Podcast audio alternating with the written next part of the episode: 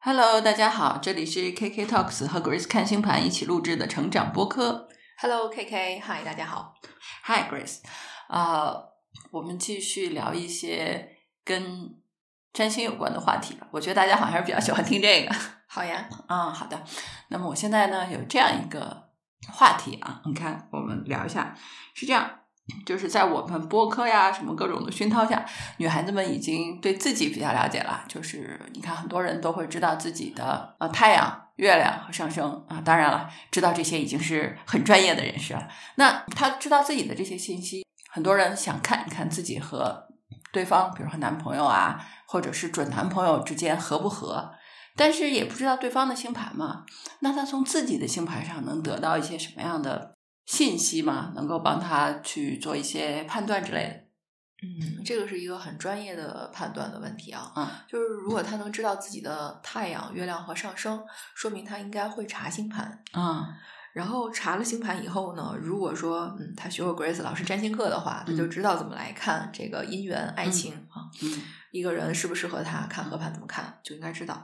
但是如果他只知道太阳、月亮和上升呢，嗯就是有一些简单的方法帮你去看一下你什么人跟你不合适。哦，那也很不错，我觉得。对，不知道什么合适，那我们知道不合适也挺好的。对，其实从呃常规来说啊，很少人是能够和初恋一直走到婚姻还白头到老的，这种人非常少。嗯大部分的人，尤其是女孩儿，可能都要谈过几次恋爱，嗯然后才能找到适合结婚的那个人。嗯所以呢，你如果说和一个不太适合的人在一起，你也不知道到底是不是自己的问题，然后可能就和这个人谈了很久，那么可能就会耽误你的桃花啊，影响你以后别人的婚姻啊等等。所以这个时候，我觉得先避雷啊是很重要的。对对对对对，我就是想说这个，就是我们在不知道别人的情况下，先把自己这边儿给挖掘挖掘呗，就是自己知道的信息能怎么帮到自己，对吧？对，如果说你已经知道自己的星盘了，太阳、月亮和上升星座都知道了，那你其实你的恋爱宫啊、婚姻宫啊，你也都知道。嗯因为上升星座往后数第五个星座，嗯嗯，就是和你恋爱的那个宫位嗯啊，就是那些人，那个星座的人，或者那个星座特质强的人，他就是适合去和你恋爱的。而上升星座对面的那个星座，嗯。它就是你的正缘星座。那我们举例子聊一下吧，比如说，比如说，上升星座是白羊座的人，嗯啊，他的第五宫星座就是狮子座，他很有可能会和狮子座的人恋爱。嗯然后呢，他的正缘星座，也就是和他结婚的或者是长期的这种亲密关系的人是天秤。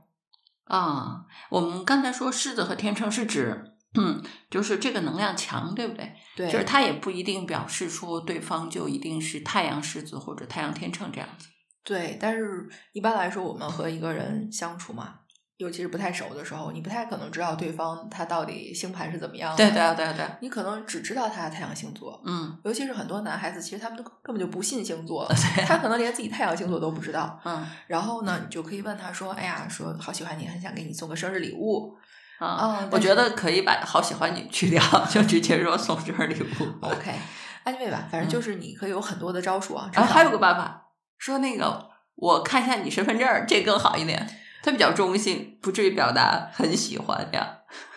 但是我为什么要看你身份证呢？哦，好像也不合理，对不这对？太不合理了，除非两个人对吧，需要用到身份证，那就一起 出去做什么事的时候，啊、嗯，才会看到身份证，对吧？对啊，反反 anyway 吧，反正你应该能搞到他的，就是知道他出生的时间，对吧？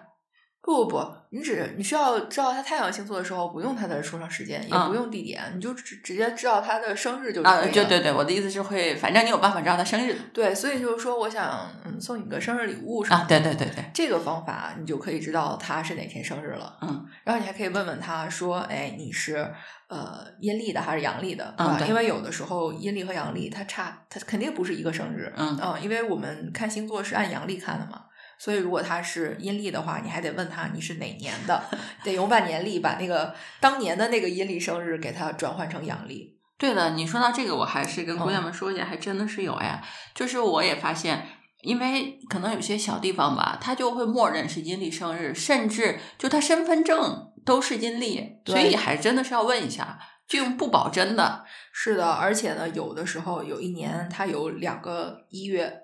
那么你就得问清楚你是哪个一月出生的，就各种各样的问题啊。啊，总之吧，就是你知道他的阳历生日就行了。对，总之你知道他阳历生日，然后去查那个星座日期呃查询表，你就会知道他的太阳星座。嗯啊，太阳星座对于男生来说是很重要的，因为它代表了他的自我，他要嗯活成的那个人、啊。虽然对于女生也很重要啊，但是呢，嗯对于男生更重要一些。嗯所以你就可以知道你要找一个男朋友，然后他的太阳星座啊是什么，能跟你比较匹配，因为他肯定会越活越像他的太阳星座。哦，所以如果你们俩在一起，比如说结婚了，嗯然后以后生活了几十年，他特别像他太阳星座了，那个时候啊，你才发现跟你这星座不合，那就很晚了，对吧？可能开始年轻的时候，十几二十岁的时候，这太阳星座没那么明显啊，三十岁以后就越来越明显。哦，这样子。嗯，那呃，但我们回到就是你知道对方的太阳星座了，然后呢？然后你不是有自己的星盘吗？嗯或者说你知道自己的太阳、月亮嗯，上升。上升点、嗯啊，你就来配一下，看看、呃它这个太阳，它大概是对你是好还是不好？他怎么能知道呢？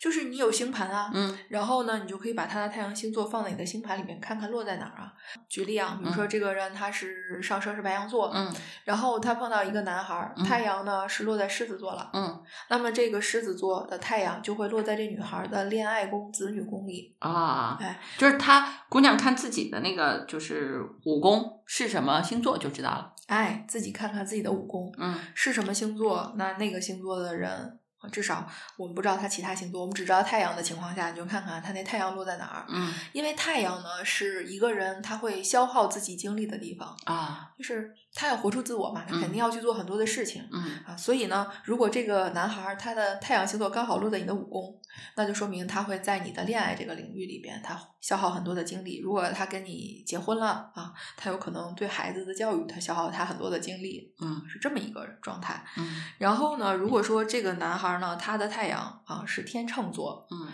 那么其实就是落在这个上升白羊的女孩儿的夫妻宫了，嗯那么他就有可能是成为他的正缘的人选。嗯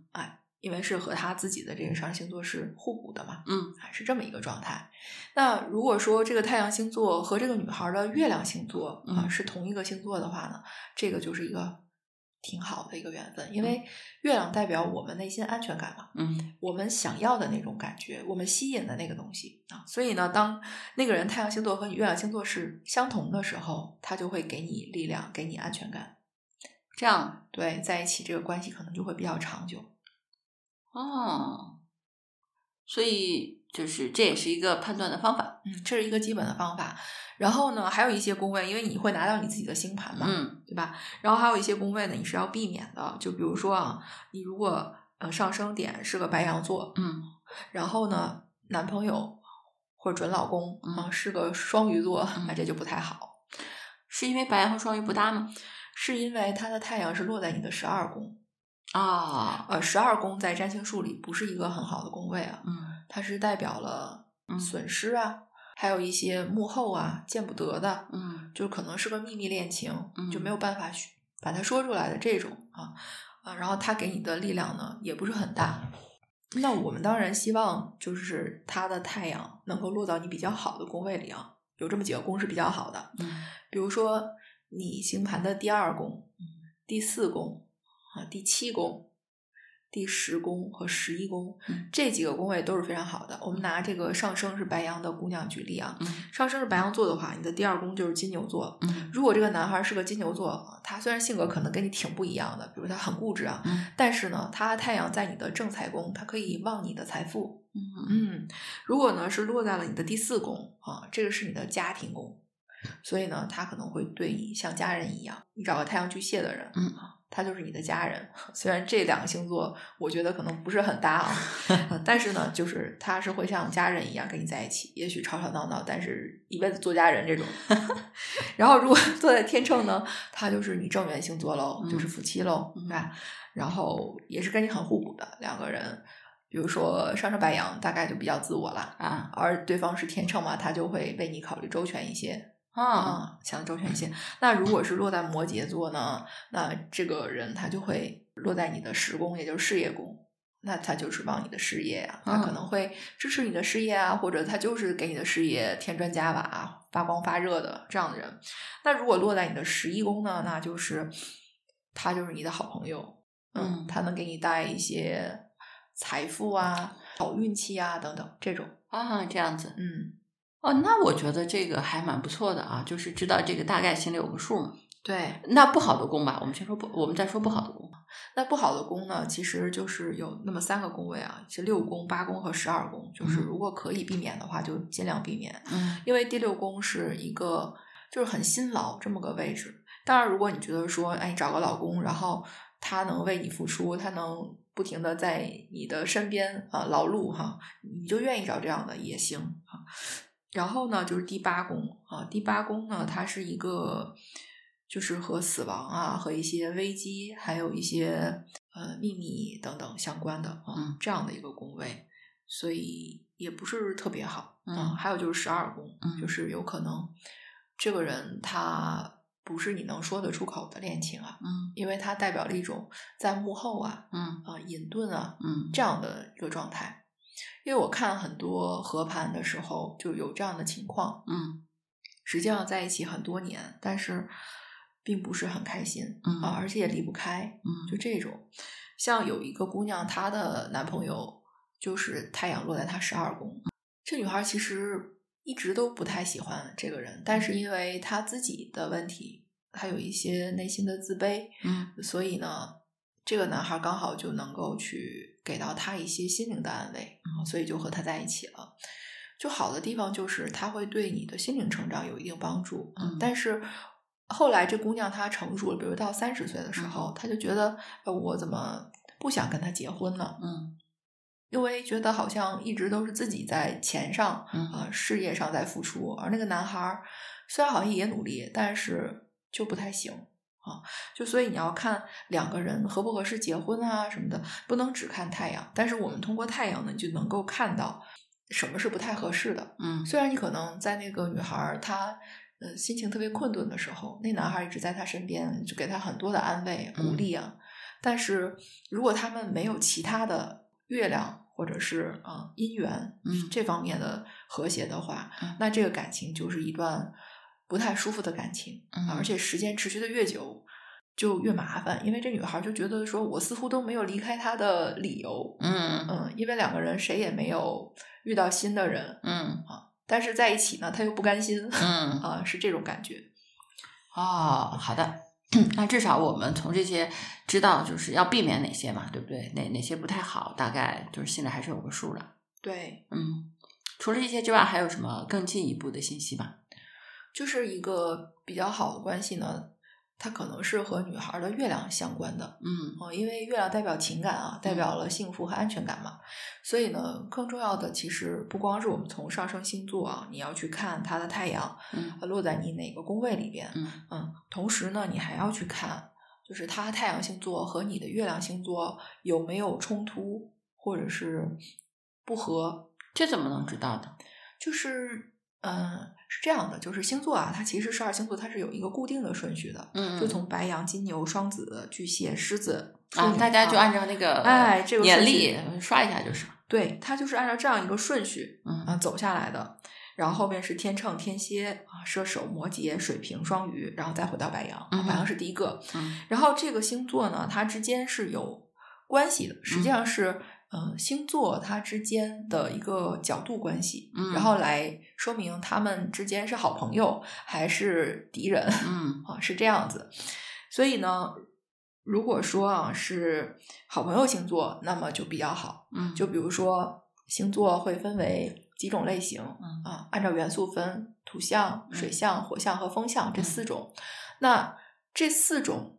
星座里边呢，每一个就相同元素的，那么它们之间都是好朋友星座。嗯就比如说白羊、狮子和射手，嗯，这三个都是火象星座。嗯，那么这三个星座的人在一起，他们彼此就比较和谐就容易理解。啊，容易理解。而且我现实中啊，看到好多白羊和射手的这种组合，嗯就是风风火火一起玩儿一起闹，就这种。然后即使有了矛盾，哎，也不会怎么样，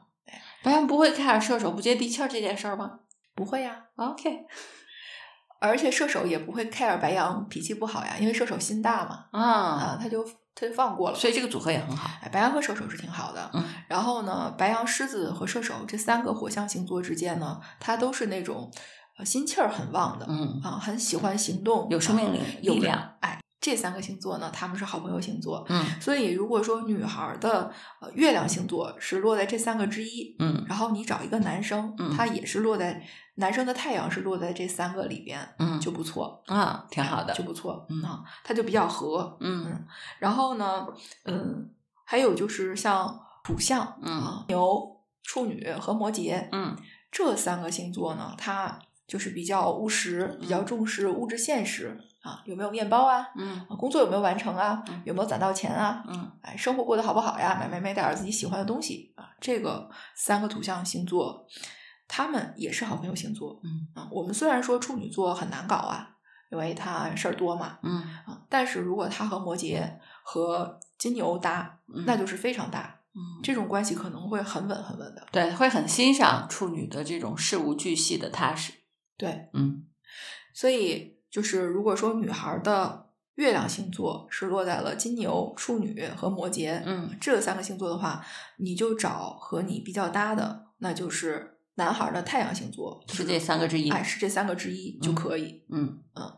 然后还有呢，就是风象星座啦，嗯，啊，那就是双子、水瓶儿水瓶和天天秤秤，哎嗯这三个星座呢，它都是比较务虚的，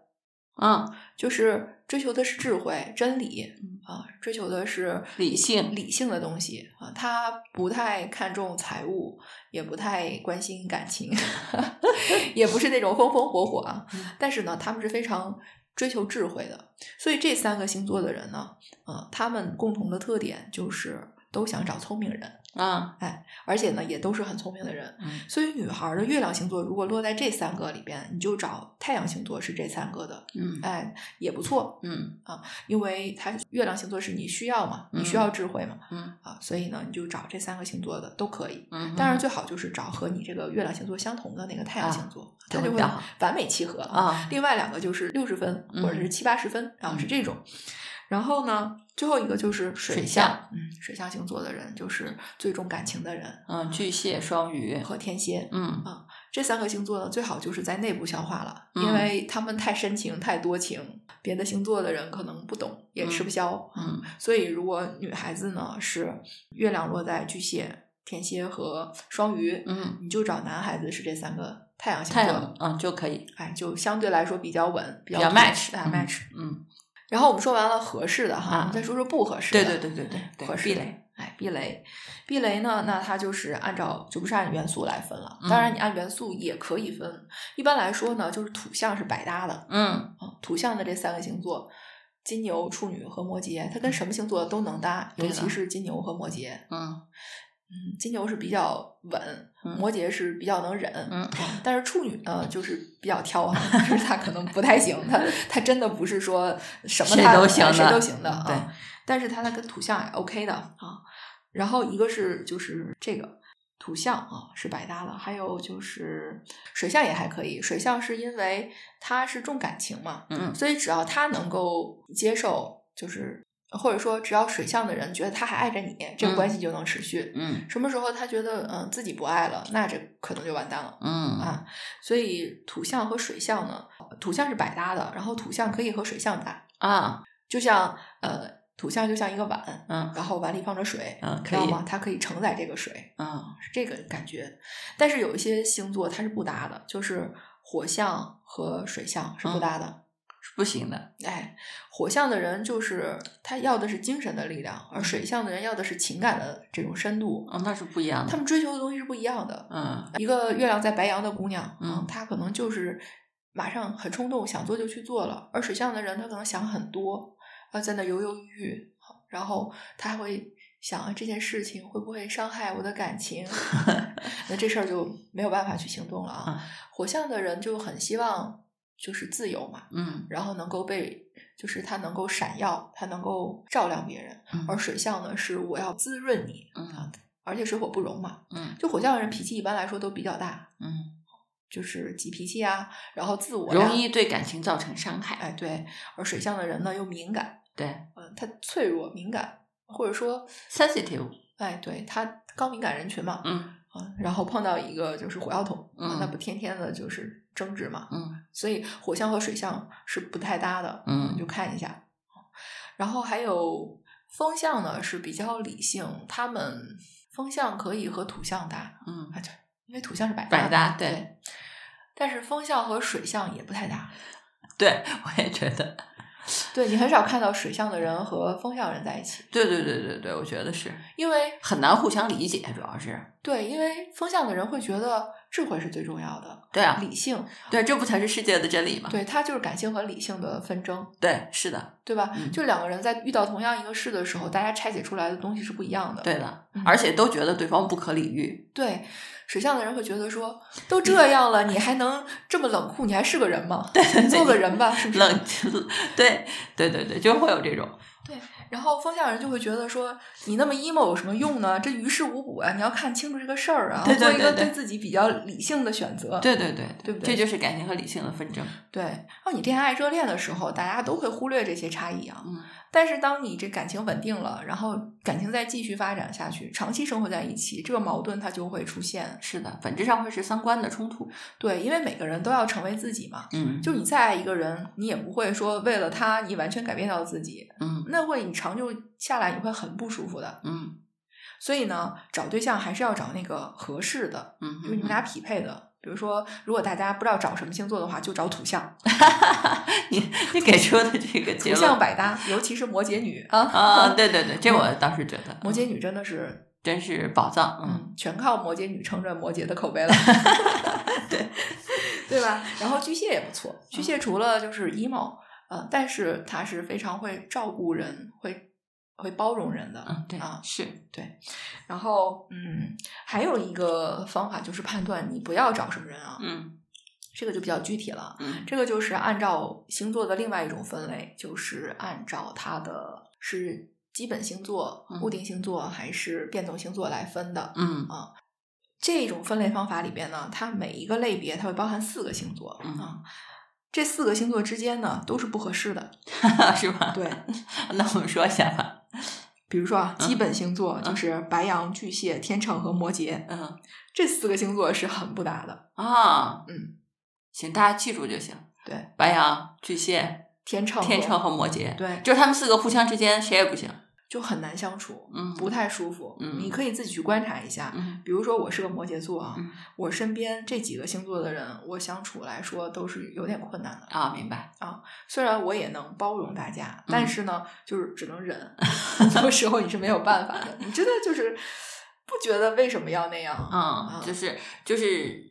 相处方式差异太大。哎，对， OK，白羊呢，他是那种风风火火呀，他总是欠缺深思熟虑，他嗯就要去做，而且呢，他脾气不太好，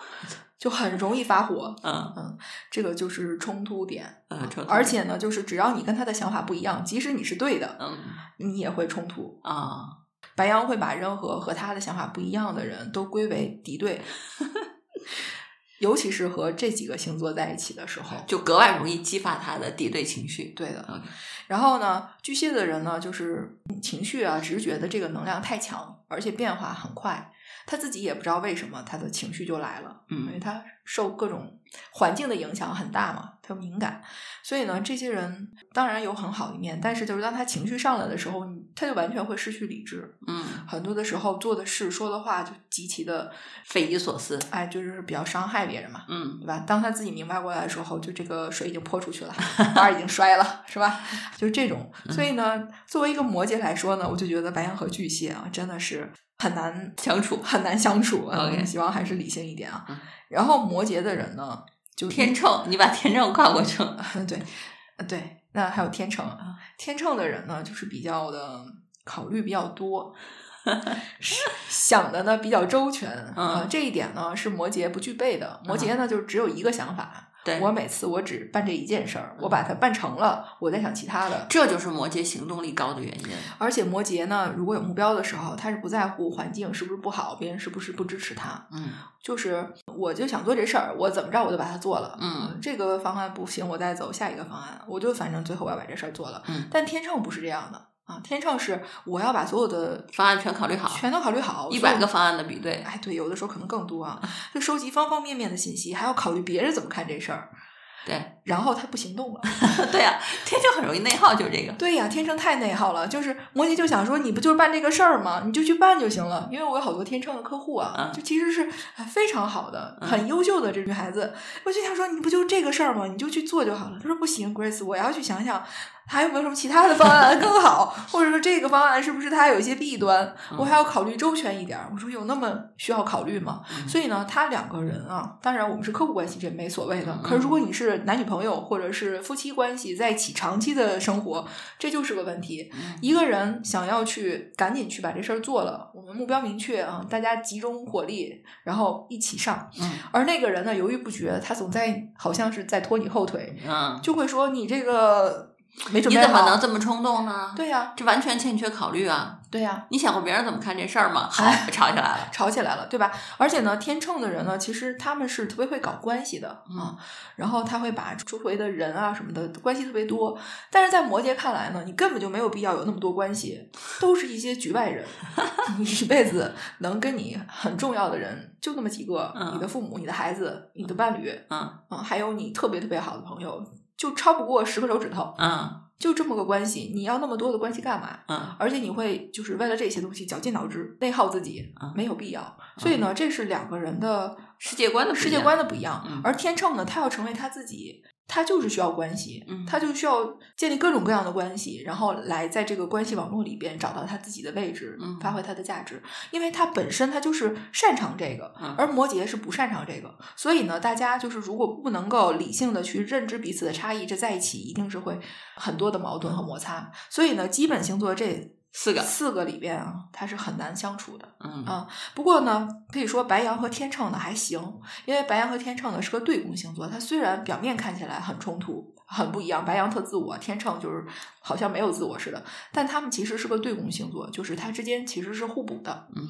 所以如果说在这一组里边能凑合在一块儿的，那就是白羊和天秤嗯啊，但是呢也要求同存异，嗯你可以说白羊是个粗鲁的天秤，嗯天秤是个礼貌的白羊，啊是这样的。虽然他们都是想活出自己，啊嗯但是他们的方式不一样啊。嗯白羊就是我行我素啊，然后天秤就是我得把大家都考虑好了，然后我再追求我的那个诉求。啊，OK，是这样子，所以呢，这是不太搭的一些星座啊。就如果你可以避免的话，你就避免。如果女孩儿你的月亮星座、太阳星座哈，如果在基本星座里边，你就尽量去避免和另外三个跟你不一样的基本星座的人做伴侣啊、做夫妻什么的，因为会冲突，嗯 OK，会有很多冲突。嗯然后呢，除了基本星座呢，那就是固定星座了。嗯固定星座呢也有四个，就是金牛、狮子、天蝎和水瓶儿。啊嗯，就是你会发现，就这一组里边也是土象、火象、水象、风象各一个嗯啊，所以呢，他们本身呢，他们的诉求就不一样。嗯，那土象人注重现实，火象人呢，他是要精神力量，就这四个也不搭，对吧？对这四个也不搭嗯啊。风象人是要理性，水象人是要情感，啊，所以呢，他们之间本身从元素上来说，他们就是追求不一样嗯，然后同时呢，他们又非常固执。啊这四个星座都是固定星座，就是它既不容易开始，它也不容易变通，嗯它就会维持现状。嗯，呃，就是这个四个星座是最固执的星座，无法彼此收服。哎，很难啊、你像金牛座的人，就是牛脾气嘛，嗯然后他你很难说服他，嗯然后狮子座的人也是就特别傲娇嘛，嗯，然后也总是很很闪耀，听我的，听我的。哎，对，就是需要你去关注他。然后天蝎座的人，他是那种在情感中他要控制你，他很极致的那种控制。而水瓶座的人呢，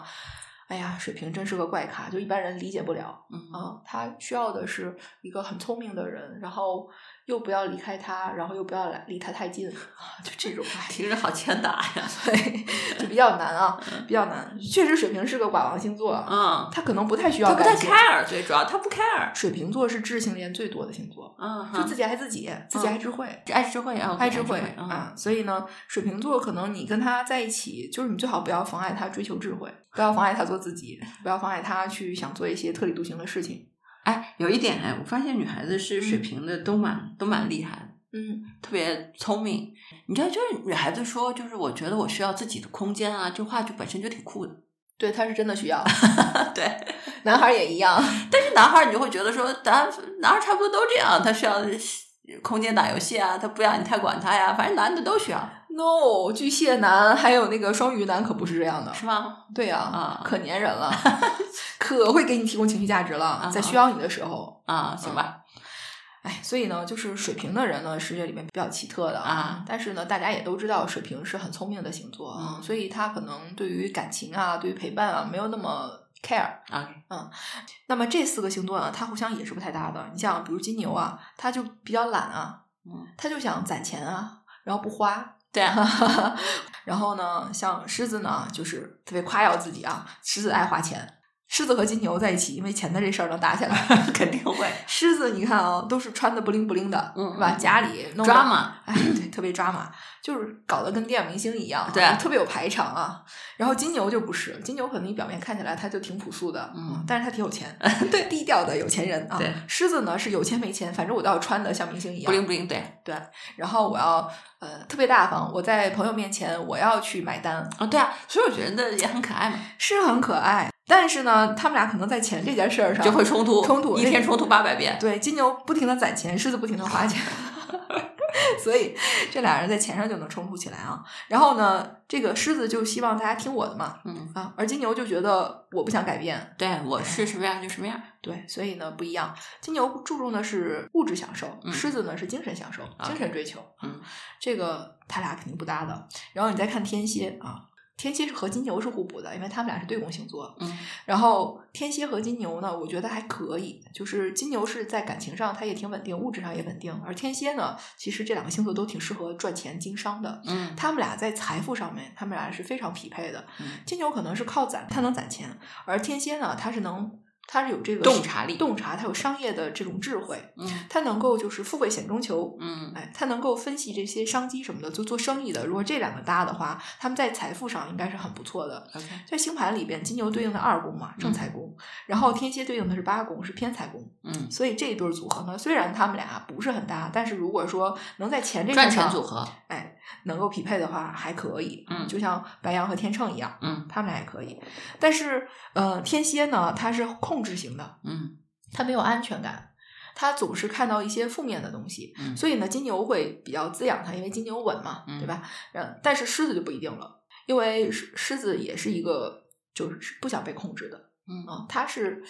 啊百兽之王嘛，你一个蝎子，你想控制我，那不行，那我不舒服。嗯而且呢，天蝎呢看到的一些东西是很本质的，他也能看得到狮子的这种浮夸，就像纸老虎一样。虽然你 很不灵不灵的啊，嗯但是实际上你并不是这样的。嗯所以天蝎呢，很对，天蝎和难狮子好像我没有见过这个答，很难搭，而且他们喜欢的东西也不一样嗯啊。狮子就是呼朋唤友，嗯天蝎可能就独自一人。嗯天蝎是我需要的感情是要那种很深的，我不会同时去跟很多人建立这种感情的连接。嗯啊但是我一旦建立了，我就特别的有深度。它要求的是情感上的这种绝对的忠诚，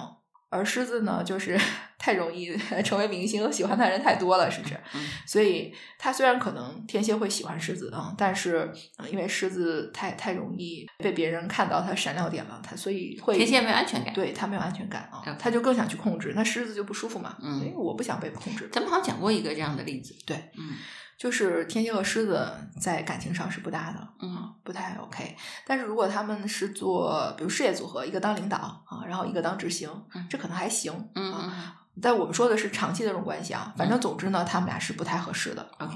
然后再有一个就是水瓶了，嗯啊，水瓶呢是看似和谁都能 OK 的，嗯，嗯，但是他其实跟谁他都非常非常的远，对啊，我觉得有一点啊，就是来咨询里面的案例里面，我印象里觉得啊，但是我也不嗯知道，就是水瓶是唯一能接受异地恋的，就是好像异地蛮久，但是他只要是个水瓶儿，这事儿就还 OK，对，还有网恋，是吧？网恋也可以嘛，对，反正水水瓶儿对异地这个事儿接受良好，就是不管是反正女孩儿是水瓶儿好像都还行，对，水瓶和天蝎不太合适，水瓶和金牛也不合适，嗯但它和狮子可能还行。嗯嗯，就因为这俩，它都不是一个感情的诉求啊。啊、狮子就是它要闪耀，水瓶就是我要去追。我觉得很难，一个追求智慧的人是很难，就是欣赏狮子的这种不灵的。你这么说吧，水瓶的人呢，其实他是能融入集体的，但是他会保持他的自我；啊而狮子呢，他就是融入集体，他要做那个闪耀的自我嗯哈，啊。所以呢，如果水瓶能够愿意被狮子领导的话，他们俩这也是一个组合。啊就水瓶是我不想当领导，嗯而狮子说我就想当 领导。行，所以他俩如果能达成这种共识的话啊，也还可以也还可以，因为所有的对宫星座它都是一个内在是统一的明白，啊、然后呢，那天蝎和金牛也是内在统一的，但是水瓶和天蝎不合适，嗯因为水瓶他不看重情感，嗯就是你不能说水瓶的人他没有爱情、没有感情，不是这样的，嗯而是说他对于情感的那个定义和他的那个追求和天蝎座要的是不一样的，嗯嗯嗯，嗯这个更客观，他没有办法给出天蝎想要那种深情，嗯深度也达不到，嗯它最深了，可能还没到天蝎的底线呢，啊，就这种。 然后呢，金牛的人对于水瓶来说可能不太聪明， 被嫌弃了有可能呀。 ，OK，那就虽然有钱，啥有钱，对吧？ 不喜欢啊，不喜啊，欢行吧，所以呢，这一组呢，如果你能避免，也是避免，就是女孩儿，不管你是太阳还是月亮哈，嗯你是落在了这几个星座，比如说金牛、狮子啊、天蝎和水瓶，嗯那你尽量的去别去找那个太阳是这几个星座的。啊嗯如果要找呢，你就找那跟你互补的那一组。 嗯那对面儿那个。嗯然后呢，第三组呢，就是最后四个了，它嗯是属于变动星座啊。嗯这个变动星座呢，就是包括了双子、处女、嗯射手和双鱼。嗯嗯，他们也都是地水火风啊，嗯这四个元素各占一个。你像双子座是风象嘛，嗯，喜欢讲话呀，喜欢沟通啊，喜欢传播一些消息啊。对对，想到全是传播者，啊，就是小道消息、小八卦，对不对？嗯就是你有个双子座的伴侣啊，你就遍知天下事。啊，对对不的，对？什么都知道，问他就行了。但是呢，他就会显得有点花肤 浅，就像花蝴蝶一样啊飞来飞去，你知道吗？啊因为他要传播这消息啊，他不能只跟你一个人说，这不叫 传播，对吧？传播就这是是我小得定向传播，对，传播就是我得跟多个人去沟通、啊说这事儿，啊这才叫传播呢。啊所以呢，如果你找个双子的伴侣的话，你就得跟他聊天儿，就是你最好能把他的话都让他说一说，嗯跟你说的越多，他就觉得哎跟你聊天很高兴， 很高兴， 他愿意跟你聊啊。然后这个处女呢，她是一个土象星座，她特别务实啊。我们说处女座其实是一个蛮难搞的星座了，嗯就是很挑剔嘛，嗯尤其是月亮处女座， 嗯特别的挑，可能和月亮处女座谈恋爱真的是非常难啊，啊，就你得忍得住她的挑剔，她有的时候即使隐忍不发，其实你也知道她是她。看不上你 这个做法，就比如说，同样啊是做一件事情，你这做法能打七十分，嗯他要求的是九十分，你不合格，嗯，他就哎难受。他难受，就这种。不，我觉得反过头来说，月亮处女真的很难找对象吧？什么人经得住他这么挑呀？那月亮处女的人啊，他确实比较难找对象啊，嗯就是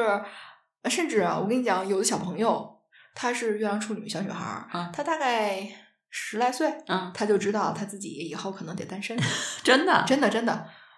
嗯，他有这种直觉是吧？对她知道，就是她都看不上，嗯，就比如说十几岁的时候，别的小朋友可能都喜欢呃男同学啊，啊或者怎么样啊，她对谁都看不上。啊，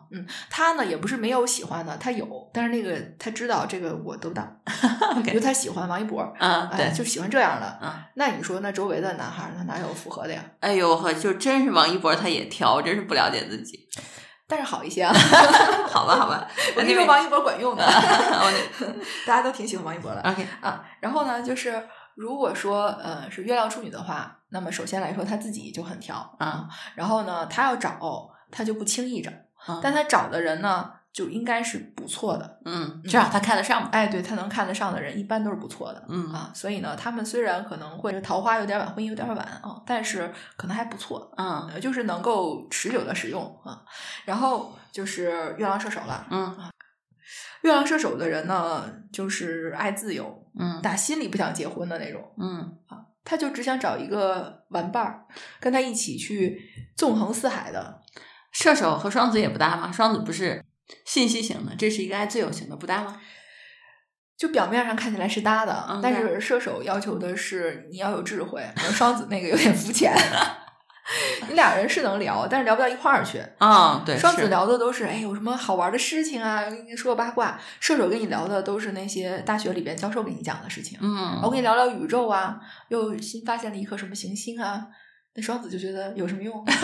一点也不好玩儿， 对，对吧？双子的那种聊天，它是建立在好玩儿、新鲜、有趣的基础上，而射手的那种是建立在智慧的基础上。对智慧有用，然后它能够传承，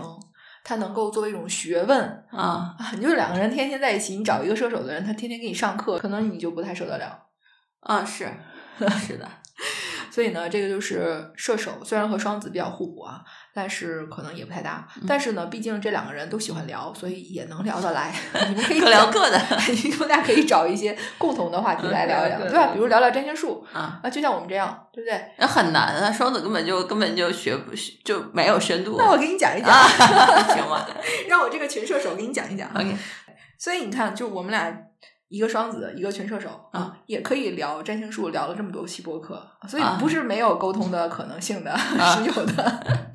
好吧，好 吧，好吧但是也还可以，也还可以，也还可以啊啊，就凡是对宫的都还可以。但是如果你能不找，你最好别找，啊，因为月亮射手人呢，他其实是想要自由的。嗯，当然说，月亮双子人也想要自由，可是如果说大家都还想要忠诚的话，这就完蛋了，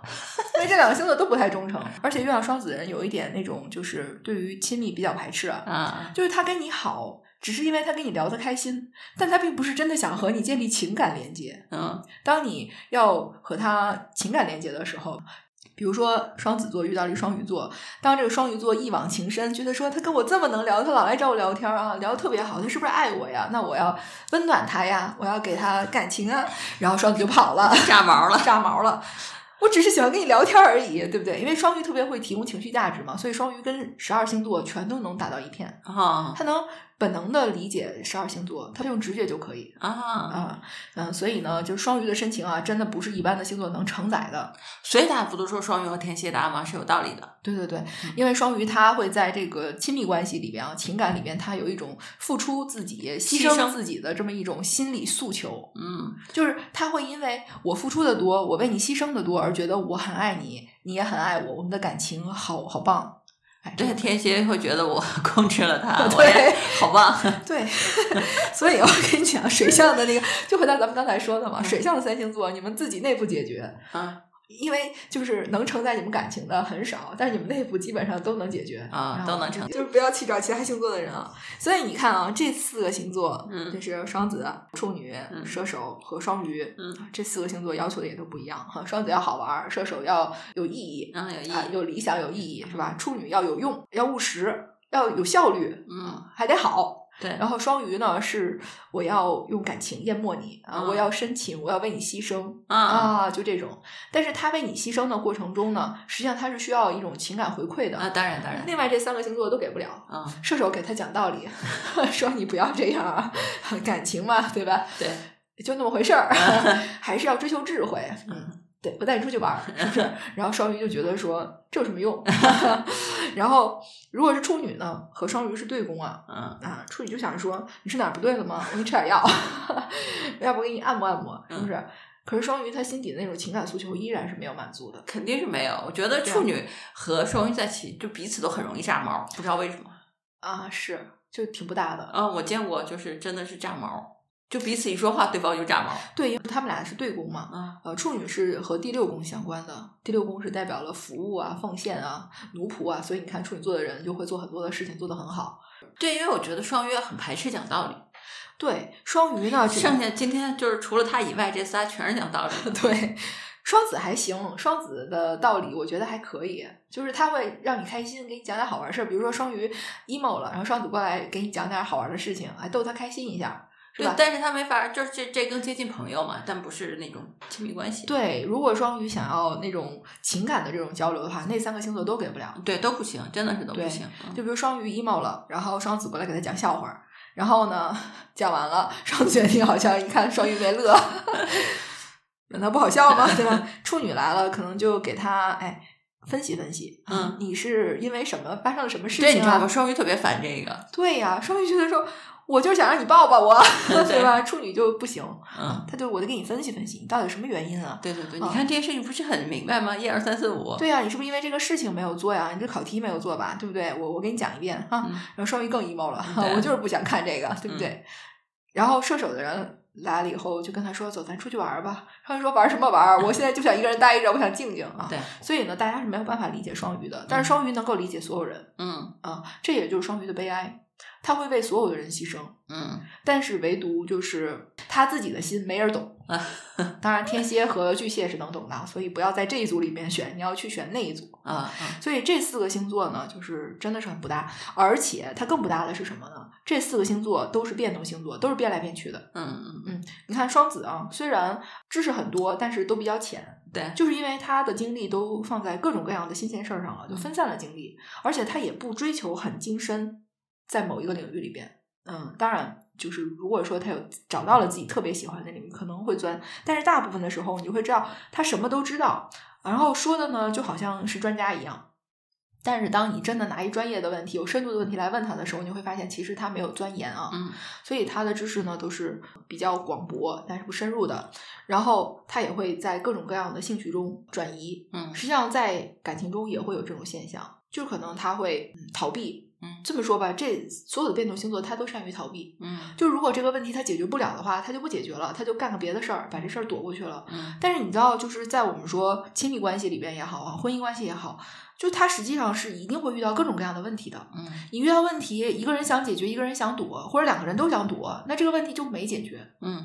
然后不解决问题的话，或者说你不去重视你们俩的分歧点，你就真的不会说让这个关系向着一个良性的方向发展。哎，你这个还挺深刻的，对啊，很多姑娘来找我看感情嘛，嗯就是和男朋友就没法沟通，嗯或者说遇到一个事情，她自己心里有很多的想法，但是她不敢说，嗯他怕说了，呃比如说天秤的女孩儿，嗯她就觉得说我说了别人别人是会怎么想啊嗯？她要考虑这些事情，所以她不说出她真实的想法。好，再一看她男朋友是个双鱼，嗯也是逃避型的，遇到了问题呃就不谈这个事情、嗯啊，咱们就干点别的吧，嗯，这个事儿就过去了，下一次又是这个事儿，对，就是这个问题不解决，永远都在这儿。对而你如果说能够正视这个问题的话，你把它谈出来啊，天秤你勇敢一点，你说出你的想法，然后双鱼呢，你也抓着他，你不让他跑，你就逼着他把这事儿说清楚。嗯嗯，用一些比较不太极端的方式啊，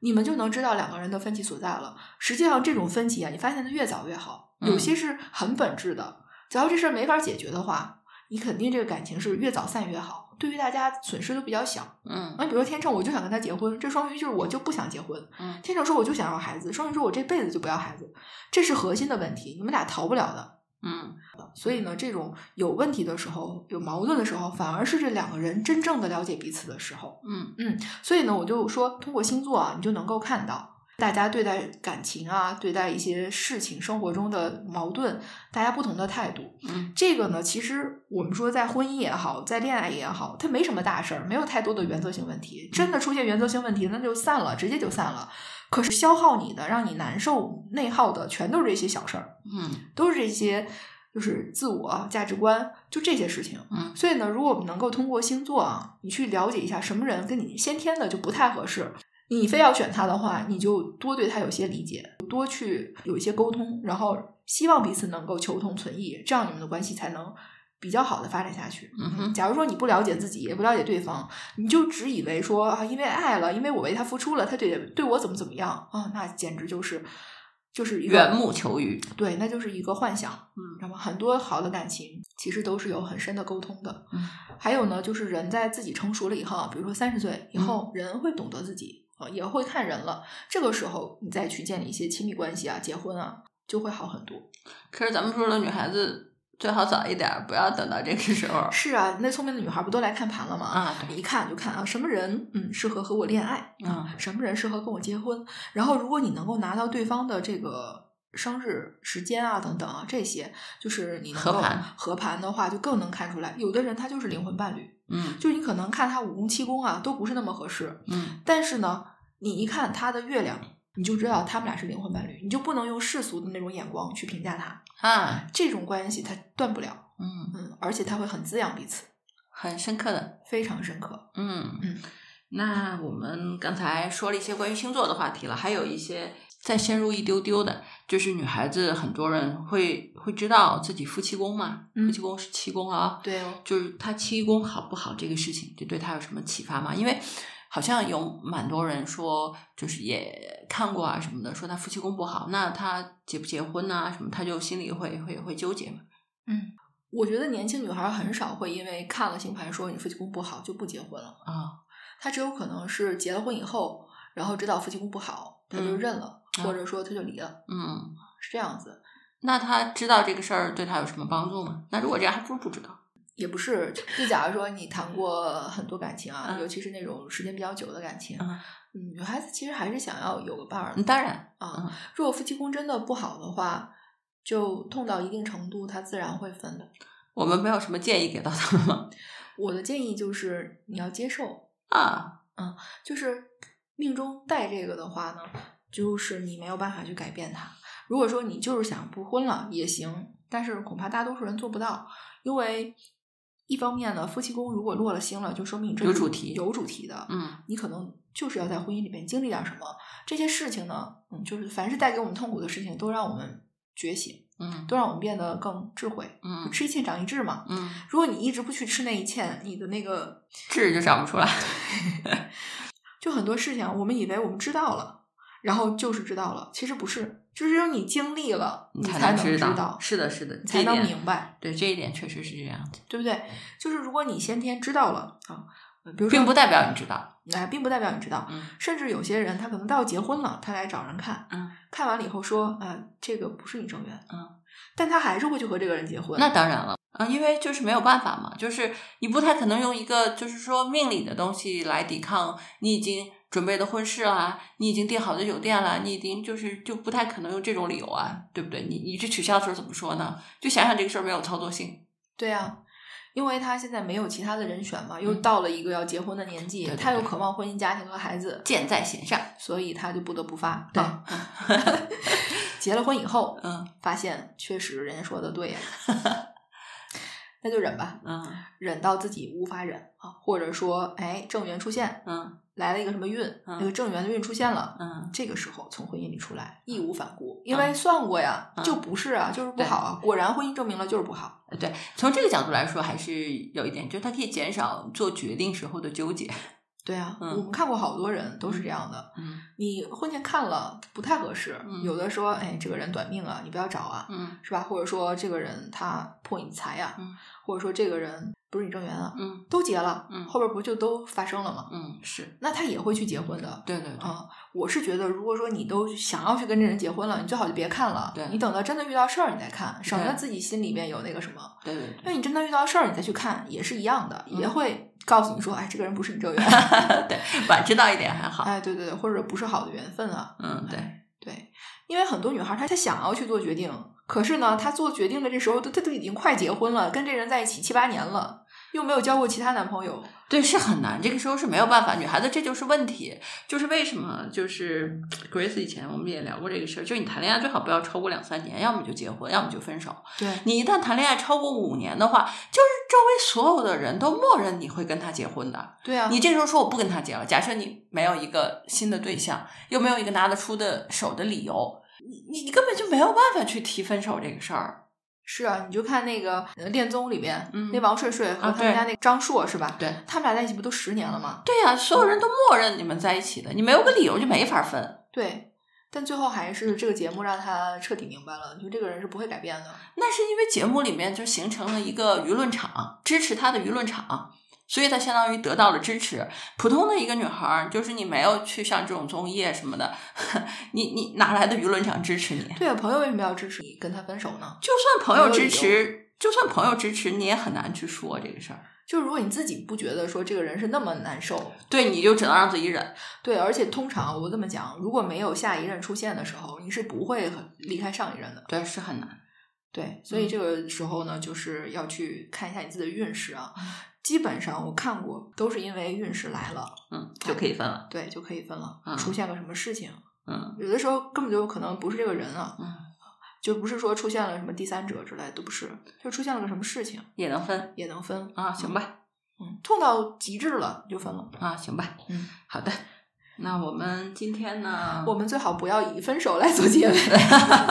对吧？我们今天还是希望大家呢，就是你在你还呃没有找对象，或者是正在找对象的过程中，啊、你就能了解一下，因为自己的星盘你是知道的，嗯你的出生时间你可以问你爸妈，对对对对，对吧？你自己的星盘那么多的排盘软件，我推荐爱星盘啊、测测星座都可以，免费的，还有新浪星盘，嗯你都可以去排，很准确。然后你拿你的星盘。然后再和对方的太阳星座去比一下，尤其看他在你哪个宫。哎哎，看他在你哪个宫，然后尤其看他的太阳和你的月亮的关系。呃，因为月亮决定女孩的幸福啊。嗯然后呢，再去看一下，看就是你在选的时候，如果人不对的话，你就别跟他墨迹，赶紧换下一个，就永远都是挑选，你选来选去，选来选去，都能对选到一个只能筛选，不要培养，培养不了。对你只能筛选，那你筛选的多了，你自然就会有一个比较好的判断。对的，对的嗯。今天呢，就是因为小朋友们有的想要看星盘啊什么的，又会觉得说，那咨询这个事情，对吧？好像我也没有遇到什么问题啊，嗯或者之类的，或者我现在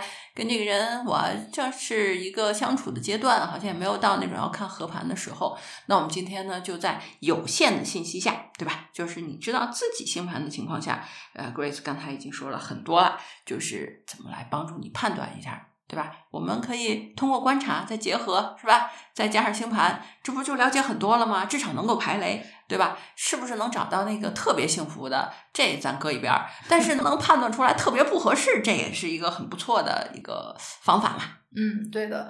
所以对建议收藏、反复收听，尤其是对关于你自己那 段儿。对对对。然后还有的时候是，呃，挺有意思的，就有人来看合盘嘛，啊，然后看到这个男孩不是女孩的正缘，但女孩是男孩正缘，那这种怎么说法？啊这种说法就是女生不想和这男生结婚，嗯，但是男生特别想和她结婚。对啊，这种情况不是很多吗？嗯，对呀、所以这种呢，你就看你是怎么想的。嗯最好呢还是找你自己的正缘。嗯啊，就是那些可能在一起很多年，然后分不开的，嗯就因为这女孩是男孩正缘。哦，就是你看这女孩，她的盘完全都落在这个男孩他和六亲相关的宫里边啊，嗯比如说子女宫啊。呃，家人宫啊，夫妻宫啊，就这种，嗯而有的还去旺他的财，旺他的事业。嗯这男孩他是很现实的，嗯，他可能找不到比这女孩更好的了，他就一定要去吃定她。对啊，但是如果这个男孩他不是你的正缘的话，或者尤其是他太阳什么的落在你不太好的位置，他再再有一些凶星落在你夫妻宫的话，这个婚姻对于你来说是一个很痛苦的，但是对于他来说是个比较幸福的。嗯这就是为什么要去看合盘嗯，啊，要去看合盘的时候，你才能看得更清楚，哇塞，这个是有点哎，我觉得这种是想分都很难分的。很难分的。这个就是在婚姻以后或者长期的相处的过程里边，你才会能感受到的。而且啊，这个地方更惊悚一点是什么呢？就是如果你俩合八字儿的话，肯定八字儿特别好，对对吧？对我们说了，八字儿是以男生为主角的系统，对啊呀、它肯定会显示特别好，你甚至都不知道是为什么，就是你婚后你也不开心，你也不知道是为什么。对啊，女人如果是八字儿看好命的话，就是你能嫁一个老公，然后他呢就是能够管住你，你旺夫。对啊，那这不就是完全匹配吗？对呀、对啊，因为女人在传统就是你要去以老公为天嘛，对啊，对啊，所是以这样子。对，所以我们还是